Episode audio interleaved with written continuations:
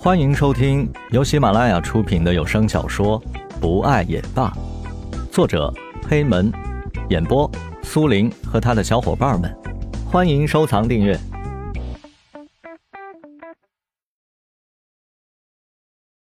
第四十八集，小张啊，把这些邀请函送出去。好的。不知道老板葫芦里卖的是什么药。小张还是一口答应了下来。蓝雨来到了酒吧，对着江雷说道：“江大哥，你就救救我吧，我现在快要受不了了。”“什么？你说，叔叔要安排你相亲？”江雷怀疑自己听错了。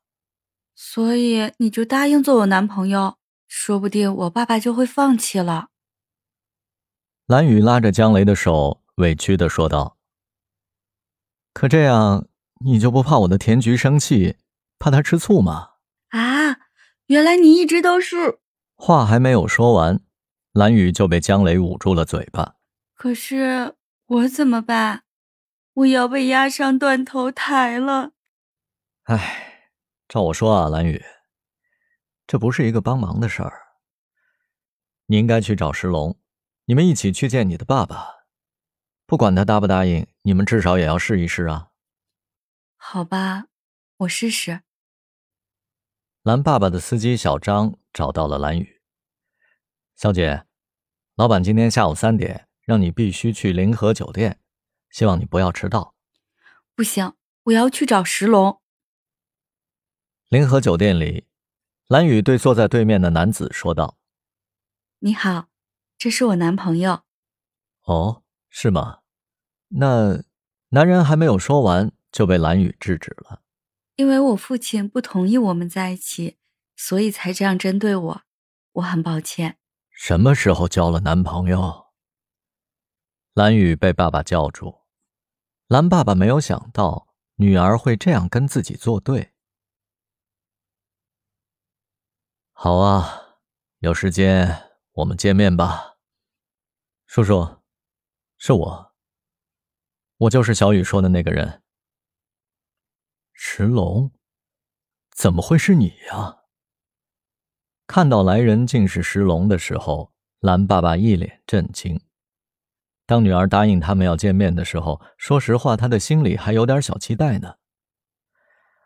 好了，我知道你们是闹着玩的，现在。什么都别说了，叔叔，我是真的喜欢小雨的，我不是闹着玩的。你们不要糊弄我了。蓝爸爸一脸怀疑的看向石龙，想从他的脸上找到些谎言的样子。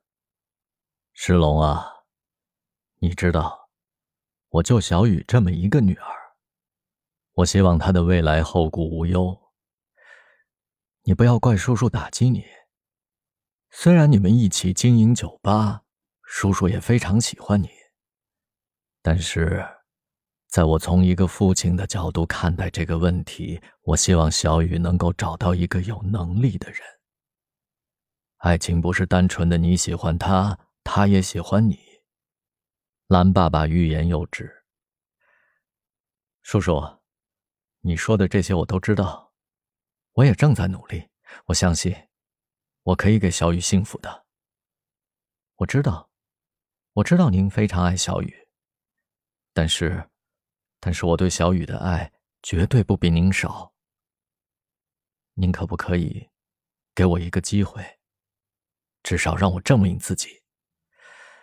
石龙啊，叔叔也不是不通情达理的人。我今天不会给你任何的承诺。我希望。能够看到你的表现，小伙子，你要加油啊！好，叔叔，我一定努力。